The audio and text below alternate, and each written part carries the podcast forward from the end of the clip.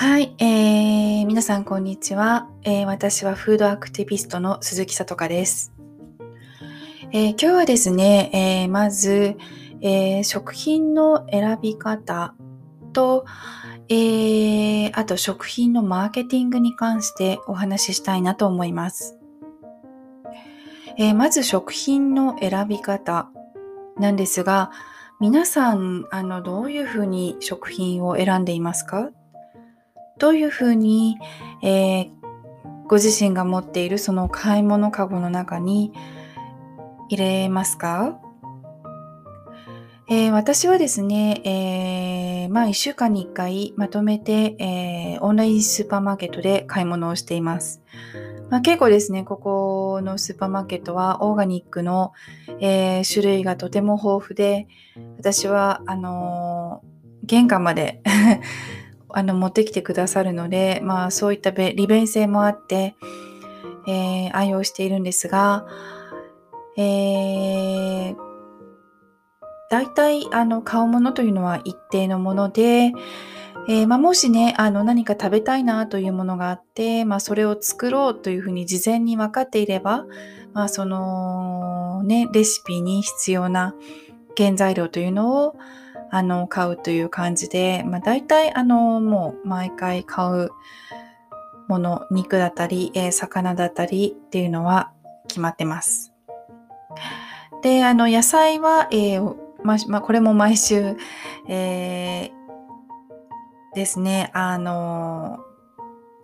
オーガニックファームから、えー、届く野菜ボックスというのを、えー、サブスクリプションで購入をしているんですね。なので、あの、まあ、その週その週によって入っている野菜が、えー、違うので、私はそこを選ぶことなく、あの、もう来た野菜を、えー、使うという感じで、え献立を考えています。あの、イギリスに住んでいるので、えー、あんまり日本みたいにあの、そうですね。出来合いの調味料を買ったりとか、えー、まあ、誰でも簡単に作れるような、えー、食品の、なんて言うんでしょうかね、そういう、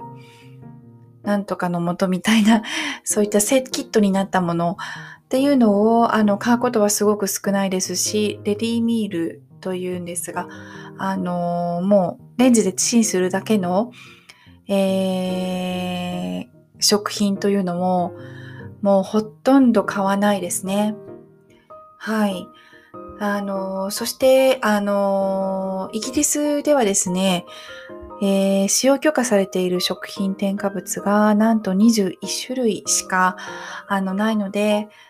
そこまであの神経質になって、えー、私が、えーと食品原材料ラベルを見ることはすごく少ないんですが、あの、まあ、もしね、あの、ちょっとなんか食材が足りないなというふうに、あの、スーパーに足を運んだ時に、えー、ちょっと買い慣れないものを買うときは、結構その食品ラベルをチェックして、もしですね、まあその食品添加物が少ない、えー、チョイスがあれば、まあそっちの方が高くても多少高くてもその食品添加物が少ないものを選んだり、まあ、もし、えー、まあ加工食品とかでもオーガニックの、えー、チョイスがあればもうオーガニックというものをあの選んでいます。まあ、私のね、あの台所というか、まあ、キッチンの、あの食品というのは、まあ、8割9割はオーガニック食品になっているんですが、うん、あのー、結構ですね、皆さん、日本の皆さんは、これは私のイメージなんですが、安いから買うっていう、えー、選択肢、選というか選択の仕方ですね、が、すごく、あの、多い気がするんですね。まああのまあ、これの問題というか、まあ、背景というのはあの日本のスーパーマーケットというのは、もうかなりあの大手からあの中小企業のあのスーパーマーケットがあって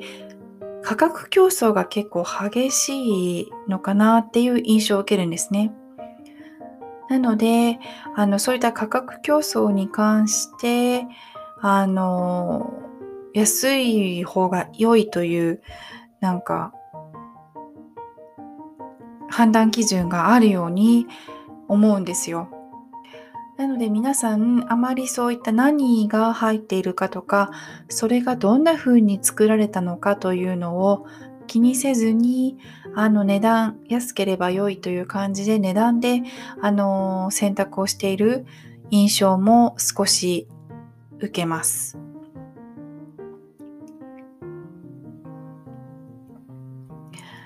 はい。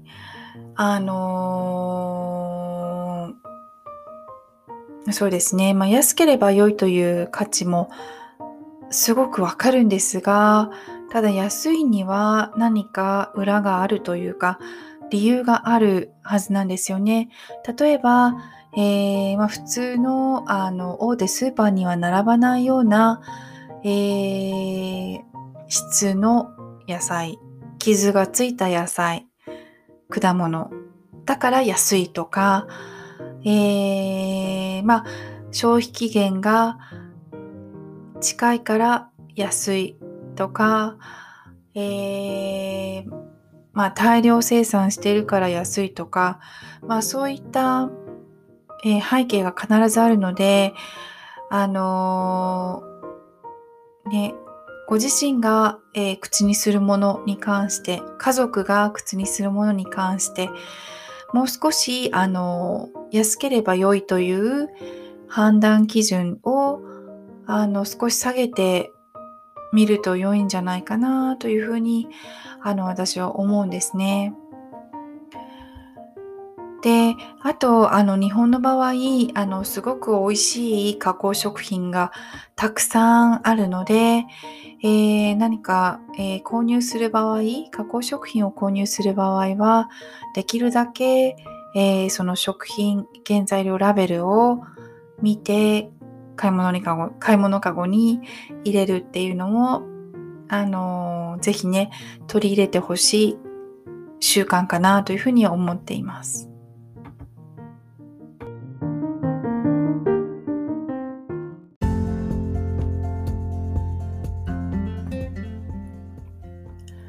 はい、えー、先ほど、えー、述べました、その安いから買うという基準をやめた方がいい、具体的なあの一例をぜひ皆さんと共有したいなと思います。えー、これはですね、あのまあ、今から、えー、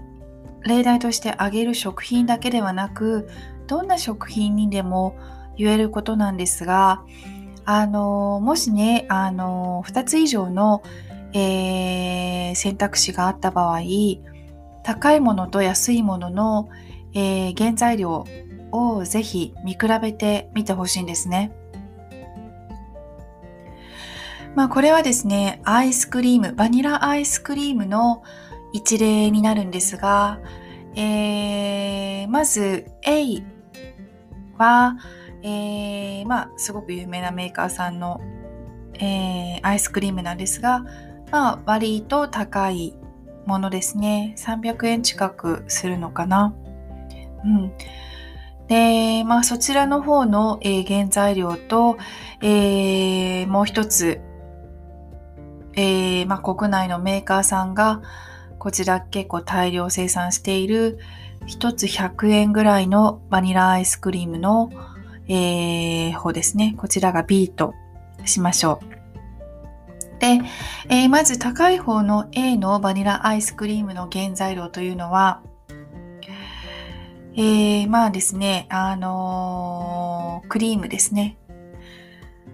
を、え、主原料となっていて、その次にだし、え、濃縮乳、そして砂糖、卵黄、えー、そしてバニラ、えー、香料ですね。という、えー、4つ、えー、5つですね。5つの、えー、シンプルな原材料になっています。これが、えっ、ー、と、まあ、約300円ぐらいでしょうかね。えー、する、えー、アイスクリームの、バニラアイスクリームの原材料です。で、B は、えー、まあ、100円ぐらいの、えー、バニラアイスクリームの原材料なんですが、えー、まあ、原材料が、えー、乳製品なおそらくミルク、牛乳だったりすると思うんですが、その次にですね、えー、植物油脂が入ってるんですよ。えー、そして、えー、砂糖、そして水飴、そして卵黄、ブドウ糖、加糖液糖、そして、えー、食塩、香料、えー、アナトウ色素。どうですか？結構こういうふうに聞いているだけでもかなりの違いがわかるんじゃないでしょうか。やっぱりね、あの、高いアイスクリームは高いだけあるんですよ。あんまり、あの、無駄な、えー、まあ、食品添加物が入っていないわけですね。で、まあ、おそらくその安い方 B のアイスクリームには、あの、水飴を入れたりね、その粘り気を出したりしてると思うんですが、すごくないですか？砂糖の種類が。お砂糖、生成糖ですよね。で、水飴もおそらく甘いものを入れてると思うんですけど、で、ブドウ糖、加糖液糖っていうのも入ってますよね。で、アナト色素というのも入っています。うん。なんとなくわかりますでしょうか？この違い。結構ね、あの安いアイスクリームには、あと、えー、安定剤が入っていたりとか、えー、まあ、乳化剤が入っていたりとかするものも多いと思うんですが、やっぱりあのこういうふうに見ると、えー、必ずしもね、安いものがいいというふうなあの基準ではなくなるんじゃないかなっていうふうに思うんですね。まあ、もちろんあのそんなこと言ってばかりいるとあのなかなかねあのアイスクリームですら食べられなくなるのであのそこまで厳しくしなくてもいいと思うんですがあのやはりねそういったことを知っていて自分で消費しているのかそれとも知らず知らずなんとなく安いからもしくは、えー、大手メーカーが作っているから、えー、その商品を買うのかっていうところだと思うんですね。ま、もしなんか、えー、まあ、こういったものが入っていると食品添加物も入ってるしあんまり体に良くないものも使われているけれども私はそれを選ぶっていう、あのー、判断であれば全く問題ないと思うんですがあの、まあ、なんとなく買うみたいな流れというのは、あのまあね、健康に、あの生活をしていきたいというのであれば、少し危険な部分かなというふうには思います。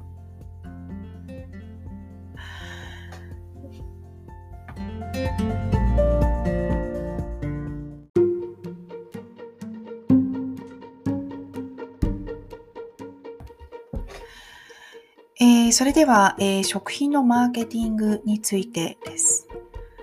えー、まあね、食品もいろいろなマーケティング方法で、え販売されているわけですけれども、今日はですね、あのー、2つ、食品マーケティングの2つ、えについてちょっと触れていきたいなと思います。え1つ目ですね。え、まあこれはちょっとお子さんがあのいらっしゃる方、えー、はすごく共感してくださる方も多いんじゃないかなと思うんですがあのキャラクターをね起用した食品のマーケティングもしくはおまけやおもちゃを、えー、起用した、えー、食品のマーケティングです。これはね、あのー、ちょっとね、悩ましい部分があるんですよ。本当に。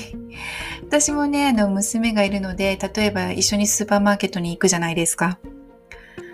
まあね、あのー、いろんな食べ物があるわけですから、あのー、例えば娘がね、これを食べたいとかっていうわけですし、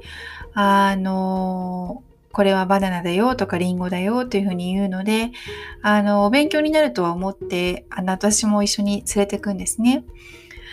で、そうすると、例えば何か、あの、棚に並んでいる、えー、こちらでね、大人気のキャラクターを起用した食品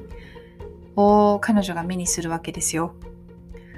でね、マミーこれ買ってって おねだりをされるんですね。もちろんね、毎回買うわけではないので、あのー、まあ、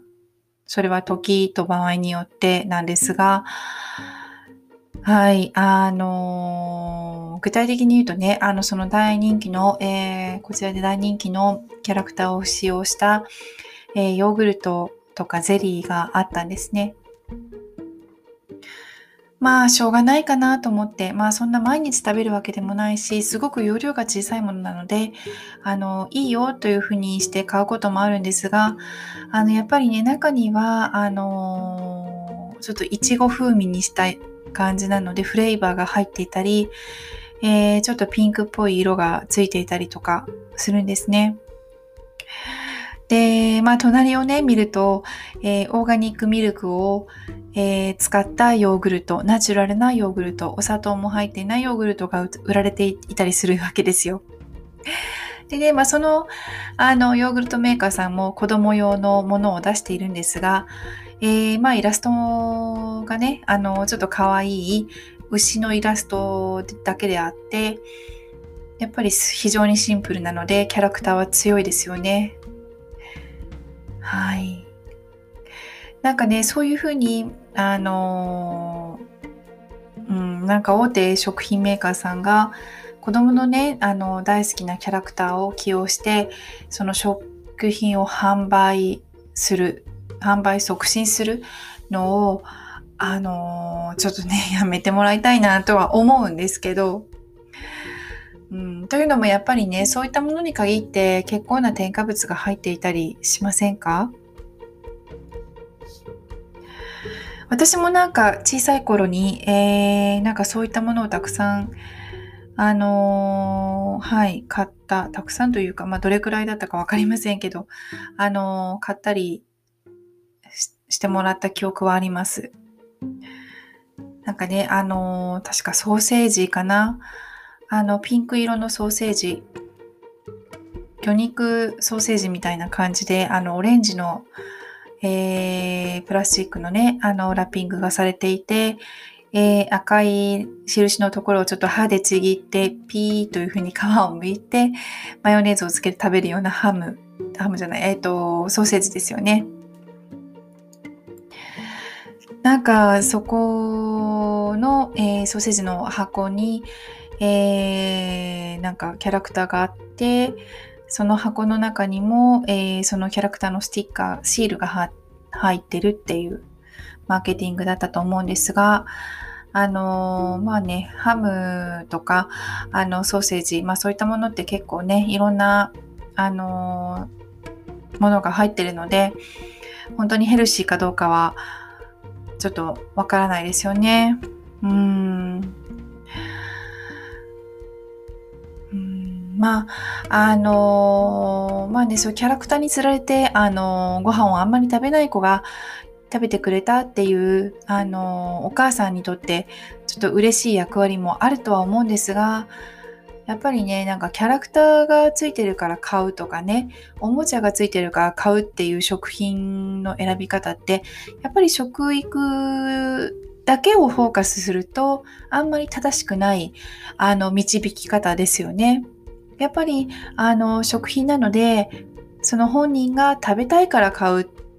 キャラクターはどうのこうのじゃなくて食べたいから買うっていうのがやっぱりあの正しいあの選び方ではあるかなとは思うんですが、まあ、それが、えーと、まず1点ですね。で、えーと、もう一つが、えー、キーワードなんですよ。あの食品でもですねあのまあ、そのマーケティングがされてると思うんですが、あの、例えばね、ちょっと美味しそうに見えるような、なんかとろりとした食感とか、あの、何でしょう、口どけの良い、滑らかなとか、なんかそういった形容詞、うん。で、なんかすごくやっぱり美味しそうに聞こえるわけですよね。美味しそうに見えるわけですよね。うん、まあ、それもね、一つの方法なので、まあ、しょうがないかなとは思うんですが、あの、まあ、もう一つ、あの、あるのが、例えばヘルシーなとか、えー、クリーンなとか、えー、低脂肪、えー、だったり、え塩分控えめとか、砂糖控えめとか、えー、カロリーゼロとか、そういった表示ですね。まあ、それは、あのー、確かにそういう部分もあるんだとは思います。けれど、あのー、ヘルシーなとか、クリーンなとか、グリーンなとか、正直、あの、何も意味がそこにないですからね。うん。確かにそういうふうに言われてると、ちょっと健康そうで、なんか体に良さそうな、えー、印象もやっぱり湧いてくるんですけれども何も意味がない、えー、キーワードなんですよね。で、あのー、その他にその先ほど触れた、えー、低脂肪だったり砂糖砂糖控えめとか塩分控えめに関してもあのー、あとカロリーかカロリーゼロとか、まあね、仮に塩分が控えで控えめでも、他のなんかその、うん、塩じゃなくても塩以外のもので、やっぱり美味しく出すように、えー、何かね、食品添加物が入っていたりとか、精製糖を使っていなくても、えー、別の甘味料を使っていて、えー、砂糖控えめというふうに歌っているとか、無糖もそうですよね。うん。なんかそういったね、曖昧な、えー、グレーラインの表現をしている食品って結構あるんですよね。なので、あの、なんかそういった、あのー、マーケティング用語に、あのー、騙されないで食品選びを、あの、ぜひしてほしいなというふうに、あの、私は思います。まあね、これはあの全てですね、食品表示ラベルをあのチェックするという習慣があれば、おそらく防げる部分が多いと思うんですけれども、あの全てね、その食品添加物の名前とその役割を覚える必要は全くないわけで、あのちょっとね、カタカナ表記があったり、何を言ってるかわかんないぞ、原型が思いつかないな、っていう場合は、だいたい、えー添加物になってくると思うので、あの、そういったものがある場合は、えー、なるべくね、あの、選ばないようにするっていうのも、あの、一つの、えー、まあ、選択肢かなというふうに、えー、私は思います。